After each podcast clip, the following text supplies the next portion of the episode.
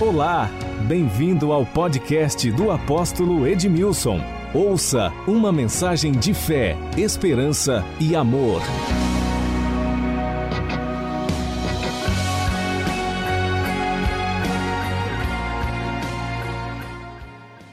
Efésios 1, 3 a 7 diz assim: Bendito Deus e Pai de nosso Senhor Jesus Cristo, que nos tem abençoado, ou que já nos abençoou com todas as sortes de bênção espiritual nas regiões celestiais em Cristo, assim como nos escolheu nele antes da fundação do mundo, para sermos santos e irrepreensíveis perante Ele.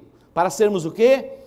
Diga santos e irrepreensíveis, e nos predestinou para Ele para a adoção de filhos por meio de Jesus Cristo, segundo o beneplácito de Sua vontade, para louvor da glória da Sua graça, de Sua graça, que Ele nos concedeu gratuitamente no amado, no qual temos a redenção pelo Seu sangue, a remissão dos pecados, segundo a riqueza da Sua graça. Eu quero destacar aqui a parte B do versículo de número 6, no qual temos a redenção, a redenção pelo seu sangue, ou seja, a remissão dos nossos pecados. C.S. Lewis ele diz que o Filho de Deus se tornou homem, para que nós, homens, nos tornássemos filhos de Deus. Olha que extraordinário. O Filho de Deus se tornou homem, para que nós, homens, nos tornássemos filhos de Deus. Redenção fala de uma intervenção de Deus para nos resgatar, para nos trazer de volta, com um preço pago. Toda redenção tem um preço a se pagar.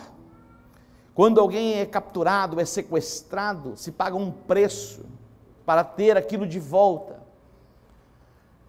E eu quero falar nesta noite sobre esta obra perfeita, a obra perfeita da redenção.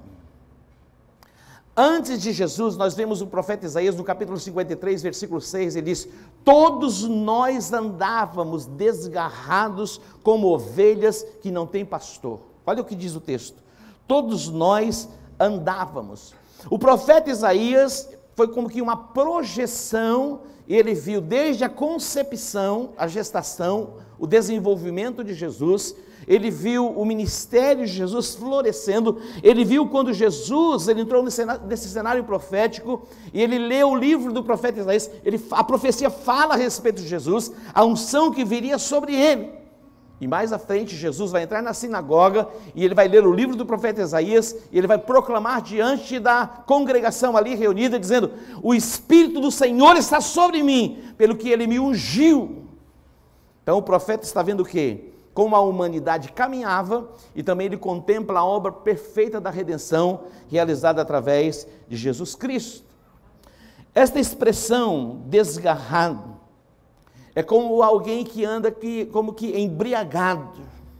Você já viu, atentou para uma pessoa embriagada? É a coisa mais horrorosa do mundo. Ela perde o equilíbrio. Ela perde o senso da responsabilidade e até perde o senso do ridículo. Ela fala e faz coisas que ao homem não dá nem para se falar. A Bíblia diz que todos nós andávamos assim, desgarrados, como que alguém embriagado, perdidos e sem direção no mundo. Essa é a visão do profeta. E era exatamente assim que nós andávamos. O salmista Davi, ele adulterou, e o adultério abriu um portal de morte sobre a sua casa. Ele contemplou Betseba, que estava tomando um banho na sua hidromassagem, e ele lá no palácio, era tempo de guerra, mas ele, ele estava lá como que relaxado. Tempo de guerra é tempo de guerra. Guerra é guerra. E nós estamos em guerra. Não é tempo para estarmos relaxados. É um momento decisivo. Mas Davi estava lá. De repente, ele passeando no palácio, ele olha e vê aquela mulher e desejou a mulher. E ele mandou que trouxesse a mulher. E ele sabia que aquela mulher era casada com um dos homens mais leais e mais valentes do seu reino, Urias. Ele teve um relacionamento sexual com Betseba e ela concebeu. A notícia veio para Davi dizendo Betseba está grávida. Por como está grávida? Urias já está na frente da batalha há dois, três meses. Quem tinha tido um relacionamento com ela? O próprio Davi. Davi vai montar uma estratégia para se livrar. Manda trazer Urias. Urias, você tem sido fiel, você tem sido leal, um dos homens mais leais do reino. Eu quero te dar um bônus, eu quero te dar um presente. Eu quero que você pegue aí a Betseba, vai lá para a região do mar, do mar da Galileia, ou vai lá para, como que é aquela cidade que quando a gente atravessa ali, do Egito, vai para Ilate, ali o mar vermelho, um lugar maravilhoso. Eu quero dar um presente para você. Urias disse: Como? Como eu estaria entrando a minha mulher, sendo que os meus irmãos estão na frente de batalha? Davi, muito obrigado pelo presente, mas eu quero voltar para guerrear com os meus irmãos. Meu irmão, e Davi disse: Não, vai para sua casa. Ele saiu de diante do rei e foi para as portas da cidade, e lá ele ficou. Vieram Davi dizendo: Olha, disseram a ele: Urias não foi para estar com a sua esposa, ele permanece lá. Tudo bem. Escreveu uma carta, chamou Urias e disse: entrega para Joabe, o capitão, o general, o comandante. E na carta estava escrita a sentença de morte de Urias. Ele disse: Olha, quando a batalha estiver no auge, recolha o exército para que ele seja ferido. Interessante porque Deus vai levantar um profeta, o profeta Natan, para confrontar Davi.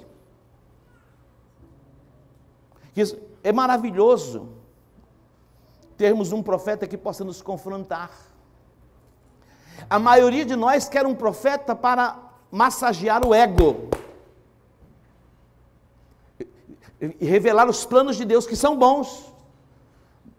A maioria de nós não quer um profeta que chegue a nós e confronte o nosso pecado. A maioria de nós queremos um profeta e contratamos um profeta para falar coisas boas ao nosso respeito. Ah, eu vejo uma porta que se abre. Eu vejo você numa Ferrari. Aí eu vejo você no seu helicóptero. Eu vejo você na sua mansão. Eu... É coisa linda. É bom isso. É bom ver essas coisas. Mas Natan cheguei. Psiu, vou contar uma historinha para você. Davi tinha um rei, tinha um homem muito rico na cidade que ele tinha muitas ovelhas. E chegou um amigo na casa dele. Ele foi na casa do vizinho que só tinha uma ovelha, matou a ovelha e serviu para o amigo visitante. Daí falou esse homem que ele morra. Ele disse: Esse homem é você.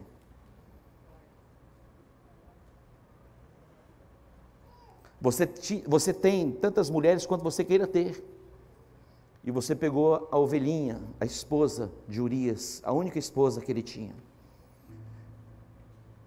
Ele falou assim: pequei. Ele diz: em pecado eu fui gerado, e em pecado me concebeu a minha mãe.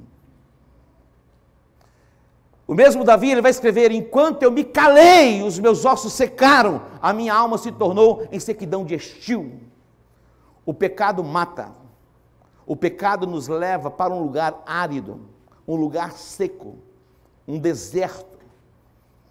Ele vai dizer: Olha, em pecado eu fui gerado, e em pecado me concebeu a minha mãe. Todos nós trazemos em nós, desde a concepção, o pecado original, que é o pecado de Adão. Todos nós pecamos e fomos destituídos, separados da glória de Deus. Como é importante ter um profeta de verdade para tocar o dedo na ferida para que haja conserto, para que haja arrependimento, haja conserto e a presença de Deus seja restituída na nossa vida. Atos 3, 19 diz: Arrependei-vos, pois, e convertei-vos, para que sejam apagados os vossos pecados e venham assim os tempos de refrigério pela presença do Senhor. O que vai trazer refrigério para você não é você ir para um resort, é bom ir para um resort. Que vai trazer refrigério para você não é você entrar no seu melhor carro conversível e acelerar e em 30 segundos alcançar 200 por hora. Não é isso que vai trazer refrigério para você. O que vai trazer refrigério para a sua vida é você ser processado em arrependimento, dizer, pequei. Como filho pródigo, vou tornando em si e diz: Pai, eu pequei contra os céus, eu pequei contra ti, eu já nem sou digno de ser chamado teu filho, faze-me como um dos teus trabalhadores. Jonathan Edwards, ele diz, ele, um pregador americano, nasceu em 1703 e viveu até 1758, mais ou menos. Ele fala a respeito de pecadores nas mãos de um Deus irado. Nós precisamos aprender a tratar o pecado como pecado. Não, dei uma pisada na bola, dei uma, uma escorregada. Temos que reconhecer o nosso pecado.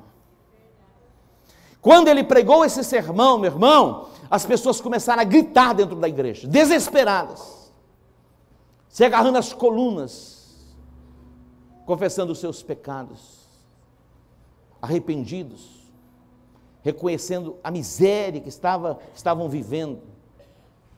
Nós estamos vivendo uma vida, até parece que a nossa vida diz respeito somente aqui a esse tempo, a terra. Interessante porque outro dia eu recebi uma mensagem destas que a gente recebe, e piadinhas para cá, piadinhas para lá, o pessoal morreu e foi para o inferno. Quando chegou nos portais do inferno, passou uma carreta carregada de cerveja, ele olhou e falou: O inferno espera, eu quero tomar essa carreta de cerveja. Até parece que vai ter a oportunidade para decidir nos portais do inferno. Não vai ter oportunidade. E a gente acha graça dessas coisas. A Bíblia diz que o salário do pecado é a morte.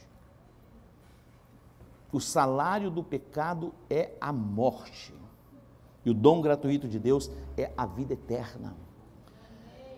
Diz o pecado tem uma recompensa. O pecado tem um salário, tem um pagamento. E qual é o pagamento do pecado? A morte. E não diz respeito apenas à morte física, porque a morte física é de menos, diz respeito à morte espiritual.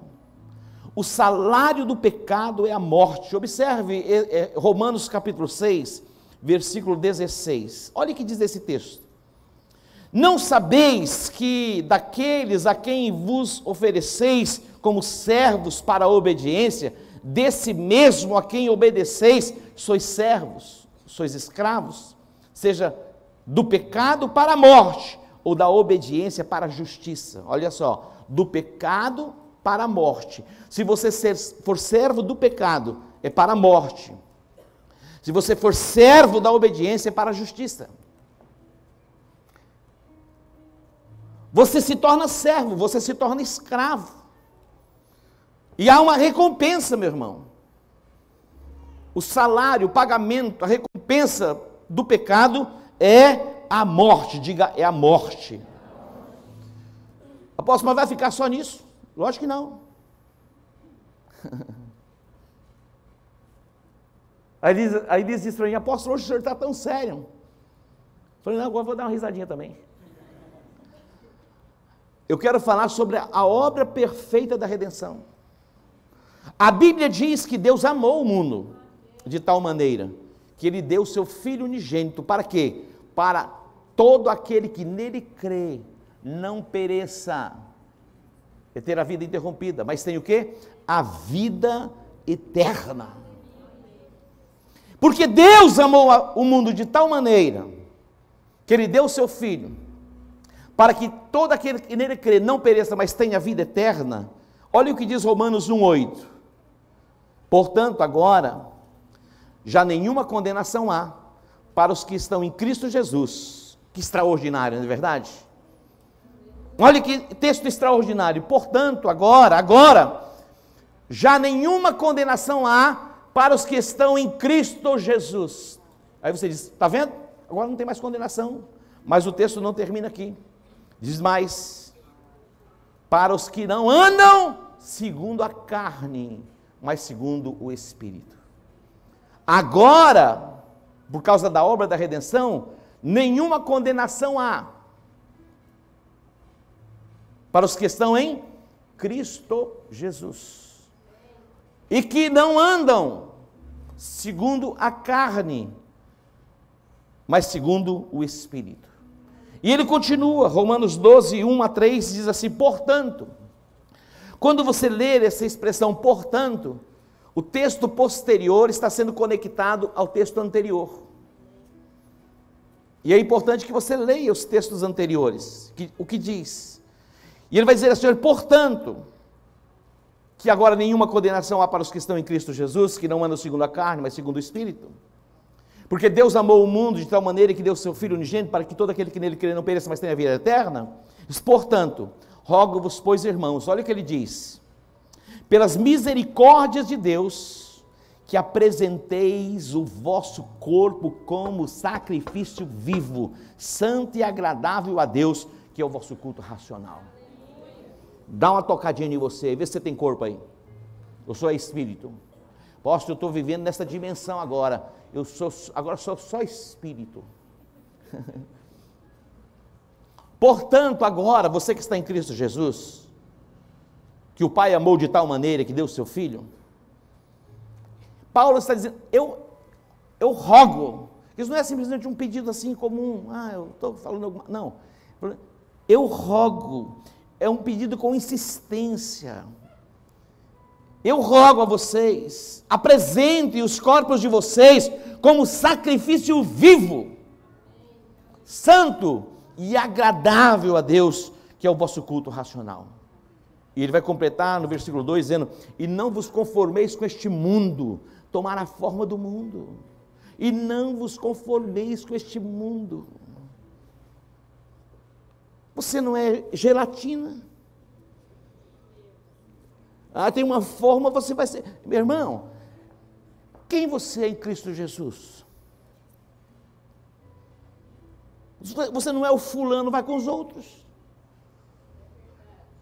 Você está sendo moldado pelo sistema, pelo pensamento, e começando a pensar, a falar e a se conformar com os conceitos, com as ideias. Esse sistema corrompido está corrompendo a sua mente, a sua alma, neutralizando a sua consciência. Sofismas, construções de pensamentos. Não vos conformeis com este mundo, mas transformai-vos pela renovação do vosso entendimento. Para quê? Para que possamos experimentar qual seja a boa, a agradável e a perfeita vontade de Deus. Você pode dar um aplauso a ele?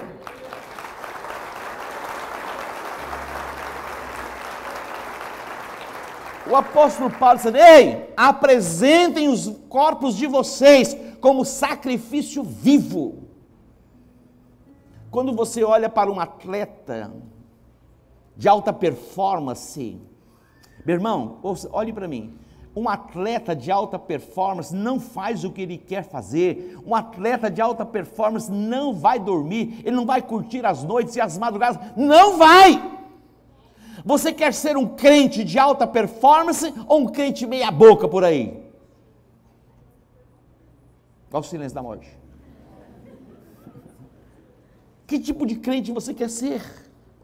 Eu estou orando e nós, Deus levantando essa geração para tocar fogo no mundo. Ei, não tem para onde você correr. Estou orando por você. Você vai ser incendiado. Se renda logo. Jesus disse para Paulo, para Saulo, é, ó, não tem como você lutar contra os aguilhões. O que, que é um aguilhão? Se usava na, vara, na, na ponta de uma vara é como um anzolzinho assim, uma, uma coisa que, uma lança. Antigamente se usava muito para levantar o gado dos caminhões, hoje depois teve o choque elétrico, outras coisas assim. O aguilhão é aquele que vai ferindo. Diz, ô Saulo, duro para você é lutar contra os aguilhões.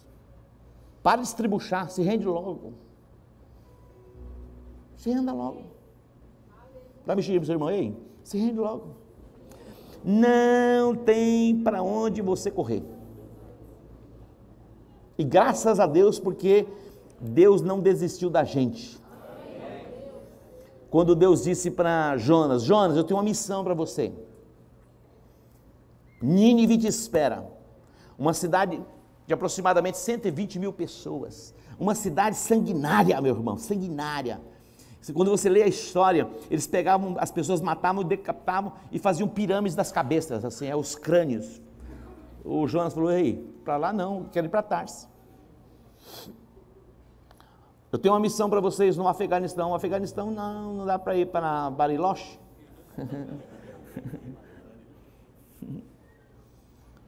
é para onde Deus manda. Porque onde, se você for para onde Deus mandar, Ele vai com você. Agora, se você for para onde Ele não mandar, meu irmão, aí o barco afunda. Irmão, Deus mandou um vento. Tem vento que o diabo manda e tem vento que Deus manda. A Bíblia diz que Deus faz dos ventos os seus mensageiros. Não veio uma tormenta naquele, na, naquele, naquele mar. O capitão e os tripulantes ficaram desesperados. Começaram a jogar as coisas fora. E aonde estava o tal do Jonas? Jonas desceu para o porão do navio.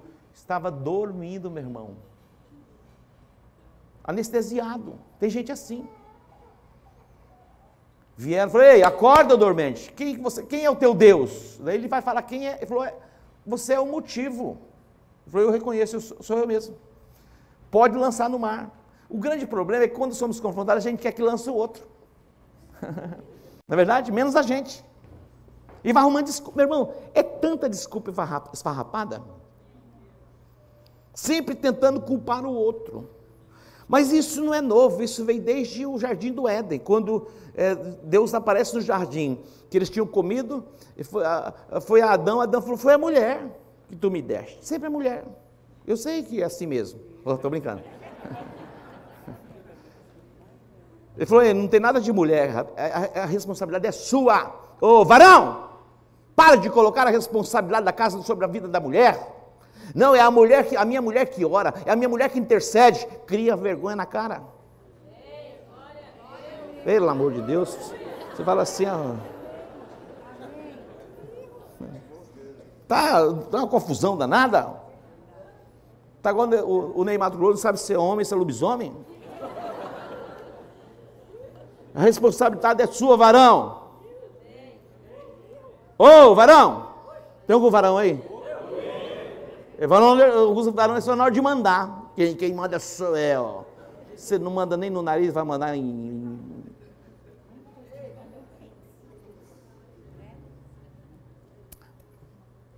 Mas presta atenção. No final vai ficar bom. Mas a oração próxima, que hora vai terminar? Chega no final logo. Preste atenção. A Bíblia diz que aquele que nasceu de novo não vive na prática do pecado. Aquele que vive na prática do pecado jamais viu Deus ou conheceu a Deus, não conhece Deus. Aquele que nasceu de novo não vive na prática do pecado. Nós pecamos? Pecamos, mas nós não vivemos na prática. Tem gente, meu irmão, que marca horário para pecar. Se pegar o telefone dele, está lá o horário, a agenda. Esse é o meu compromisso com o pecado. Tem gente que agenda para pecar sexta-feira no finalzinho da tarde, no período do trabalho. Tem gente que agenda assim lá para sexta-feira à noite. Qual é o seu horário de pecar?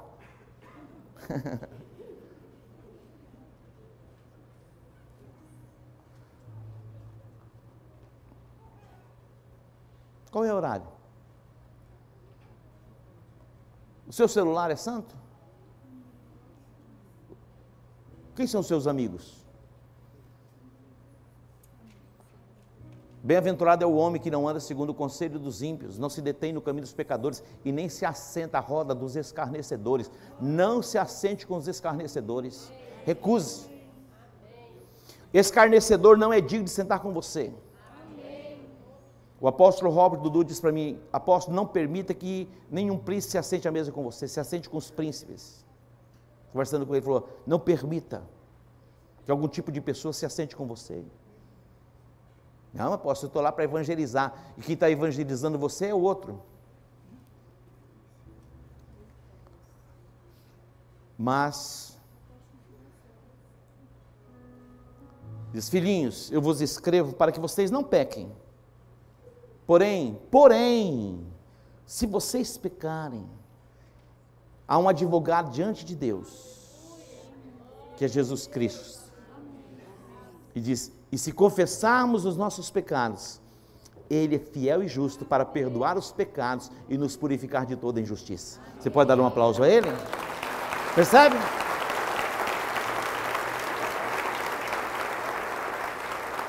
O filho pródigo, quando ele saiu da casa do pai, foi para um lugar distante, ele saiu com muito recurso financeiro. Não era pouco, não, meu irmão, mas muito. Ele pegou a parte da sua herança e ele foi para um lugar distante, granjeou muitos amigos, tinha muito recurso, se envolveu com as meretrizes, não chama mais, agora chama software, garotas de programa. Mudou o nome. Girls Software, sei lá, uma coisa assim.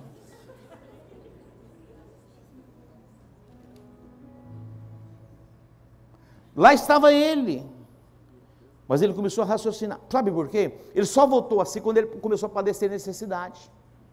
Quando perdeu tudo, já não tinha mais nada. Aí já não tinha dinheiro, não tinha recurso, não tinha mais amigos. Porque os amigos eram amigos porque ele tinha dinheiro. Acabou o dinheiro, acabaram os amigos. Muitos de nós pensamos que os recursos deste mundo são infinitos. Eu quero dizer para você que é finito. A sua saúde, a sua beleza, essa belezura toda que você é aí, esse vigor todo que você tem, isso é finito, meu irmão. Não tem como, meu irmão. Vai chegar o dia, ó.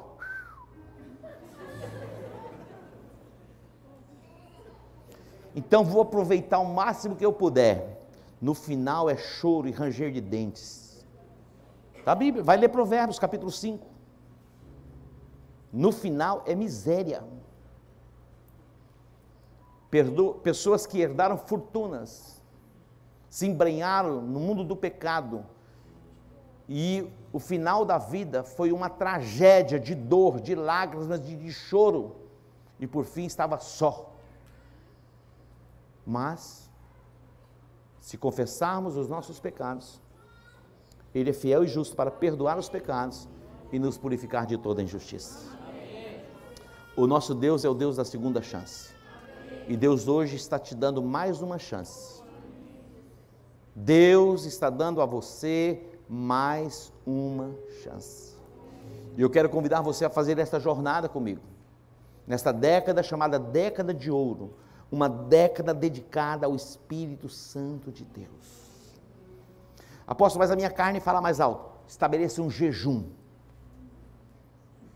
Comece jejuando um dia, depois faça um propósito de três dias, depois faça um propósito de uma semana, depois faça um propósito de 21 dias. Quando você estiver preparado do couro, aí você vai para 40 dias. Quero ver se não muda. Está entendendo? Irmão, nós estamos vivendo um, um, tempo de guerra espiritual. Nós não ignoramos os ardis de Satanás. Mas a obra da redenção foi perfeita. Jesus disse: Eu vim para que vocês tenham vida e a tenham em abundância. Fora de Jesus não tem vida e não tem vida em abundância. Hoje é o dia de você se voltar para Ele, se render a Ele. Se coloque em pé. Eu quero orar por você. A palavra ministrada não é uma palavra de condenação, é um confronto para o arrependimento, porque Deus tem restituição para você. Deus tem restituição da sua dignidade. Talvez você traga sobre você a marca do opróbrio, a marca da vergonha, a marca da dor, a marca do desprezo, a marca da rejeição, a marca da indiferença. É possível que muitas pessoas já nem acreditam mais em você, mas eu quero dizer, Deus acredita. E você pode ser restituído.